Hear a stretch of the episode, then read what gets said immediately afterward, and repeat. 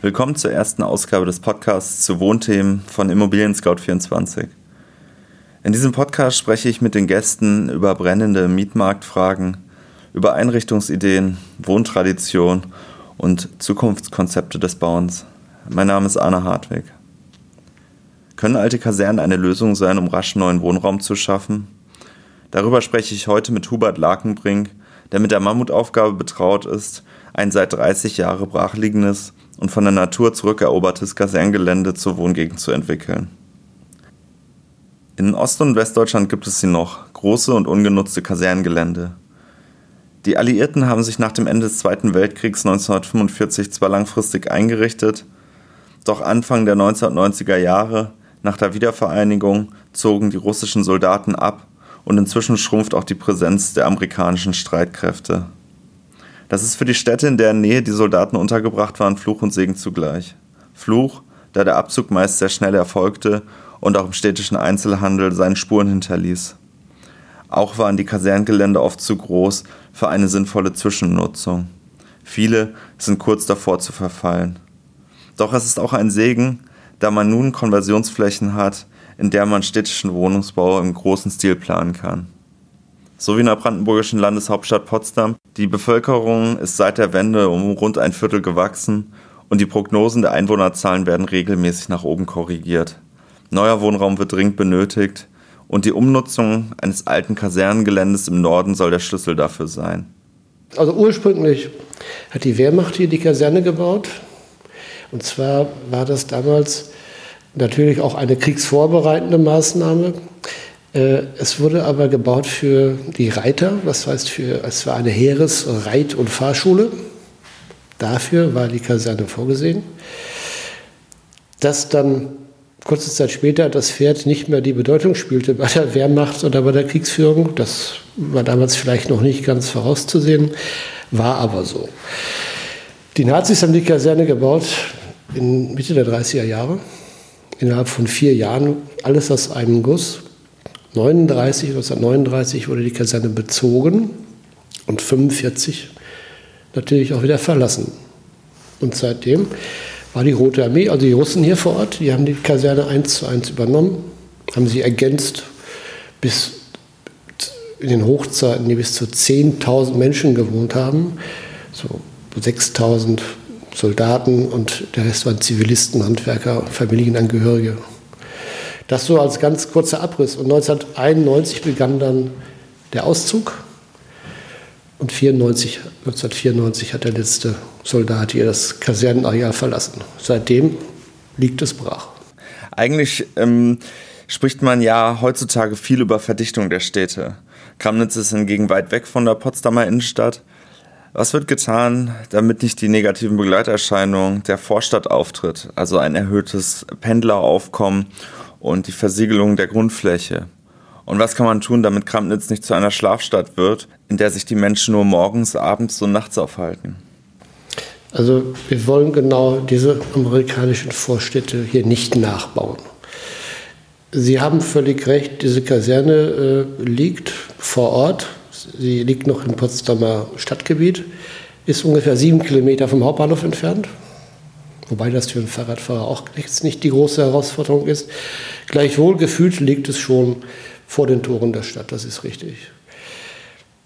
Wie kann man dem begegnen, dass es jetzt so eine Schlafstadt wird? Und wie kann man die Leute hierher holen? Äh, da haben wir ein paar Vorschläge, die wir uns überlegt haben wie sie aber auch in Deutschland bei neuen Quartieren in ähnlicher Weise umgesetzt werden. Und das Wichtigste ist für uns, dass wir hier keine reine Wohnstadt bekommen.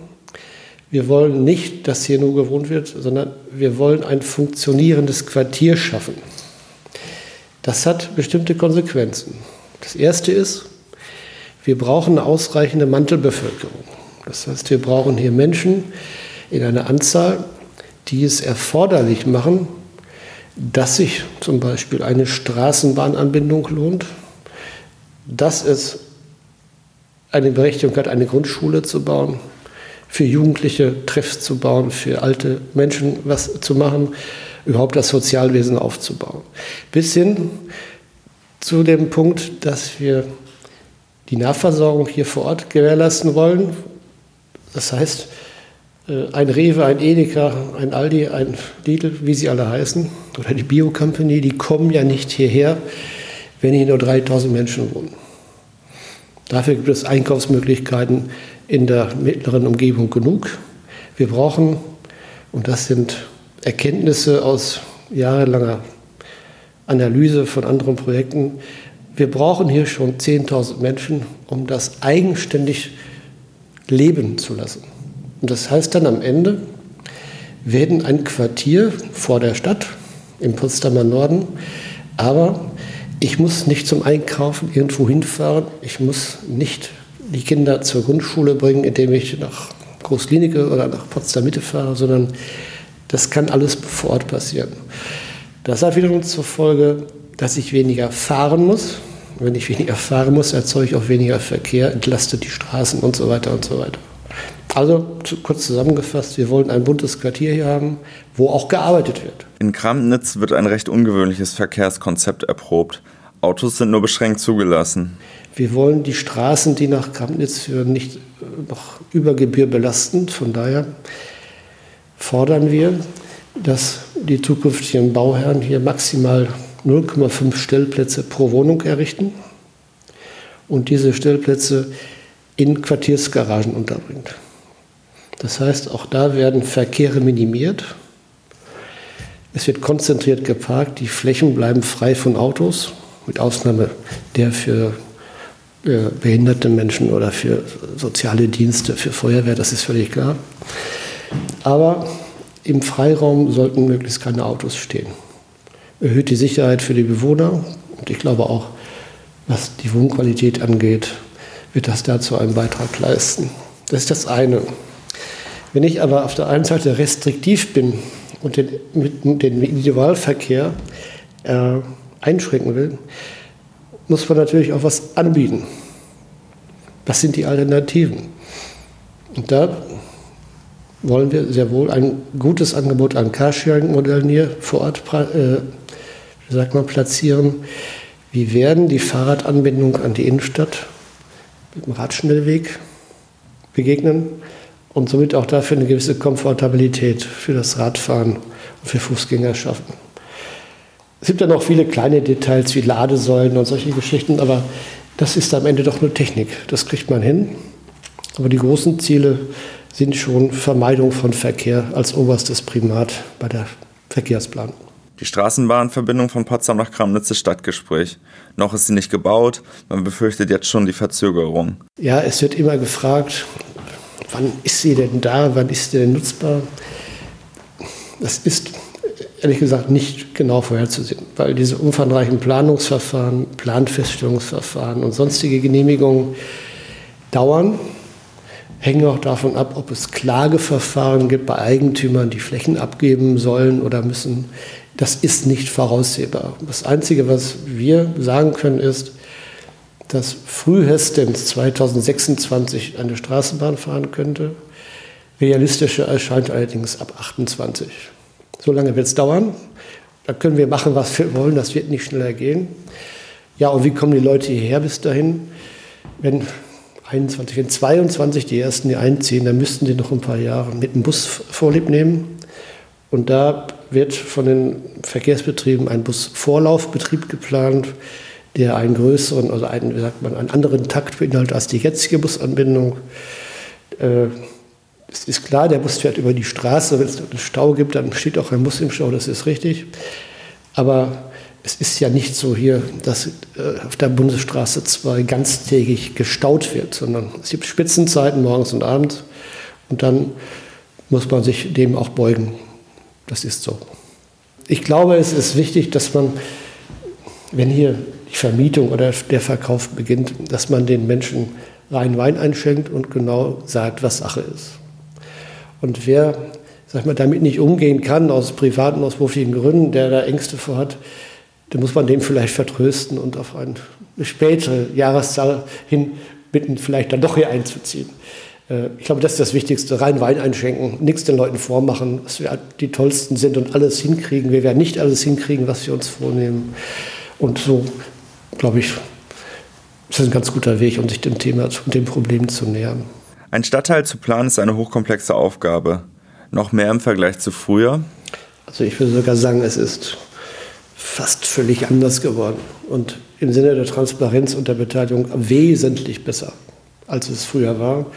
Es gab auch, wenn ich mal wirklich in die Zeiten 60er, 70er Jahre zurückblicken kann, äh, da gab es auch andere Herausforderungen. Da ging es doch primär darum, schnell ganz, ganz viel Wohnraum zu schaffen. Gut, das ist in wachsenden Städten heute auch so, dass das gefordert wird. Nur damals war es doch nicht ganz so wie heute. Also wir sind heute auf einem Niveau, ich glaube auch eine Lebensweise, in einem Leben schlechthin, was man mit der damaligen Zeit nicht vergleichen kann. Damals ging es mehr um Existenzsicherung, heute geht es mehr schon um Komfortabilität, mehr Luxus und, und so weiter. Da hat sich einiges getan.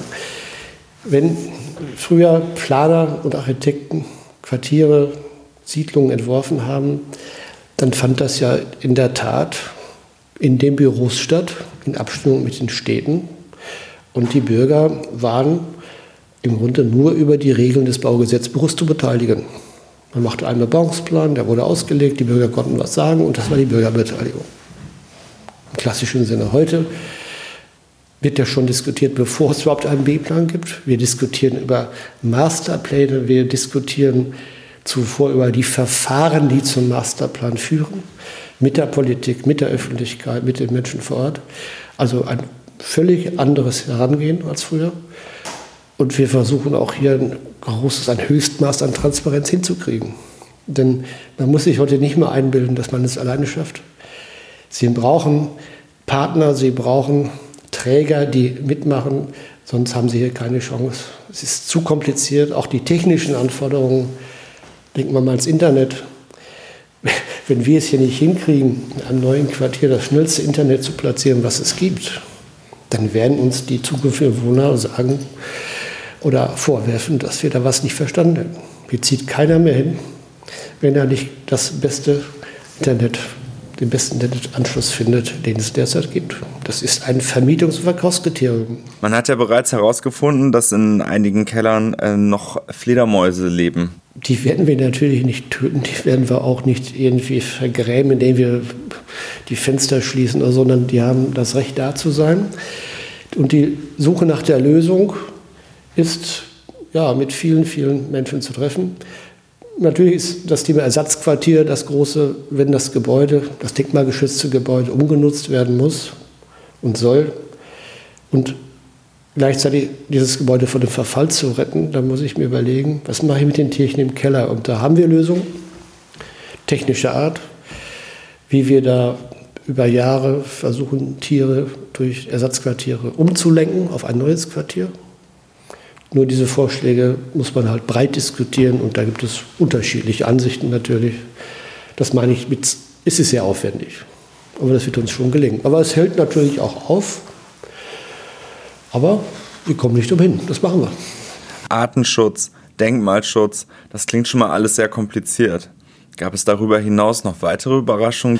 Äh, ich wusste es wirklich nicht, dass neben dem Altlasten, die man hier sehr wohl vorfindet, die wir aber lokalisiert haben, neben dem Kampfmittelverdacht, den es hier auf der ganzen Fläche gibt, logisch, das war aber eine militärische Anlage, neben dem Artenschutz kam noch und Denkmalschutz kam noch eine Rubrik dazu und das ist die Archäologie.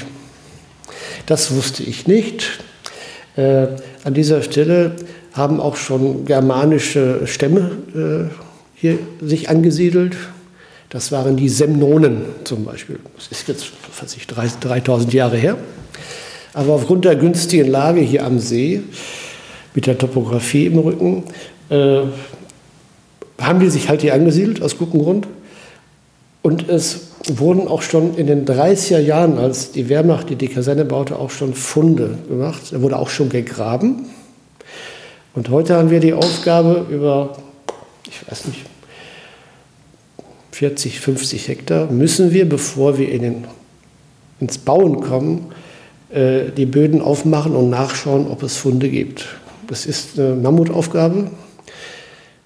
Da habe ich immer noch nicht gedacht, das darf doch nicht wahr sein. Da habe ich gedacht, hm, muss das jetzt auch noch sein, weil es gibt doch eigentlich schon Aufgaben genug.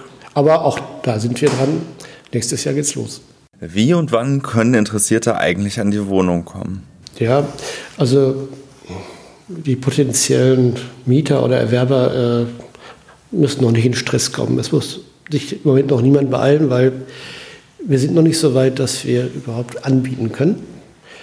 An wen wendet man sich, wenn man Wohnung haben will? Im Moment ist es so, wir haben einen Partner im Moment. Das ist die Deutsche Wohnen, die hat die erworben. Und die Vermietung beginnt allerdings auch erst in zwei Jahren. Das muss ja auch erstmal gebaut werden. Und vor 22 wird hier auch niemand einziehen in die Kaserne. Und die Frage, die immer sofort kommt, ja, was kostet uns das denn? Wie hoch ist die Miete? Das kann man heute auch nicht beziffern. Äh, die Deutsche Wohnen hatte mal verlautbart, dass sie eine Mischkalkulation macht und das, was sie damals geäußert hat, lag im unteren Bereich der Mieten, wie sie heute aufgerufen werden. Das kann ich vielleicht dazu sagen. Aber konkret würde ich es ungern machen, weil ich weiß es nicht. Sie ähm, hören bald auf, als Stadtplaner zu arbeiten und gehen in Rente. So rückblickend, was äh, sind Ihre Erfahrungen in diesem Job? Ja, das sind Erfahrungen mit Quartieren. Also eine Grunderfahrung vielleicht, wenn man ein Konzept entwickelt hat und abgestimmt hat, dann ist wirklich das Wichtigste von allen Themen ist, dieses auch dann zu machen. Nicht das Fähnchen in den Wind zu hängen, wenn in drei Jahren Immobilien anderer Art benötigt werden oder die Immobilienbranche nicht mehr den Drang verspürt zu investieren. Man muss bei der Sache bleiben, konstant hartnäckig bleiben, stur wie ein Ostwestfale, um das Projekt weiterzuführen. Es gibt immer Phasen, wo es langsamer geht und schneller geht, aber man sollte nicht das Ziel dabei verlieren. Das ist das Tödlichste von allen. Beispiel vielleicht dazu. Wenn ich Bauflächen vorsehe für Geschosswohnungsbau, es kommt eine Flaute, alle werden nervös und das Baugebiet wird plötzlich zum Einfamilienhausgebiet umdeklariert. Das ist dann der gröbste Fehler. Dann sollte man lieber auch aus Effizienzgründen die Flächen lieber noch mal vorhalten und später bebauen. Aber nicht gleich alles verändern wollen. Das führt immer dazu, dass sämtliche Pläne dann auch tangiert werden, auch die finanzielle Planung tangiert wird. Sehr ungesund. Als abschließende Frage würde ich gern von Ihnen wissen, kennen Sie Orte, in denen Stadtplanung besonders gut gelungen ist? Ich möchte dann mal auf Wien zeigen. Wien macht seit, ne, seit dem Ersten Weltkrieg, Ende der, genau, seit den 20er Jahren kann man sagen, betreibt Wien eine Flächenpolitik, eine Wohnungspolitik, die sie bis heute durchgehalten hat. Die Stadt erwirbt in guten Zeiten, in schlechten Zeiten Flächen, hält diese Flächen vor und lässt sie im Bedarfsfall beplanen. Das heißt, die Stadt verfügt immer über ausreichend Flächen und kann natürlich damit die Preise dieser Flächen steuern. Ich muss dann auch nicht zum Höchstpreis Grundstücke erwerben, um dann sozialen Wohnungsbau zu errichten. Nein, dafür ist die Stadt zuständig, die kümmert sich darum und hält diese Flächen vor, im großen Stil. Und was der größte Fehler ist, ich will da gar nicht jetzt arrogant wirken, aber wenn ich das nicht mache, ist eine Stadt dem Markt ausgeliefert. Und dann, wenn ich die Wohnung am dringendsten brauche, habe ich die teuersten Flächen. Das passt natürlich überhaupt nicht zusammen. Der Fehler, ich denke jetzt an die 90er Jahre, die GSW zum Beispiel ist ja synonym für diese Politik von damals, die GSW zu verkaufen. Also die Mietwohnungen der Stadt zu verkaufen, war aus meiner Sicht der eklatanteste Fehler dieser Zeit. In Potsdam haben wir, wie wir sehen, das Glück, es gibt, das Glück, es gibt hier diese Konversionsfläche. Bronstädter Feld war es ja auch im großen Stil.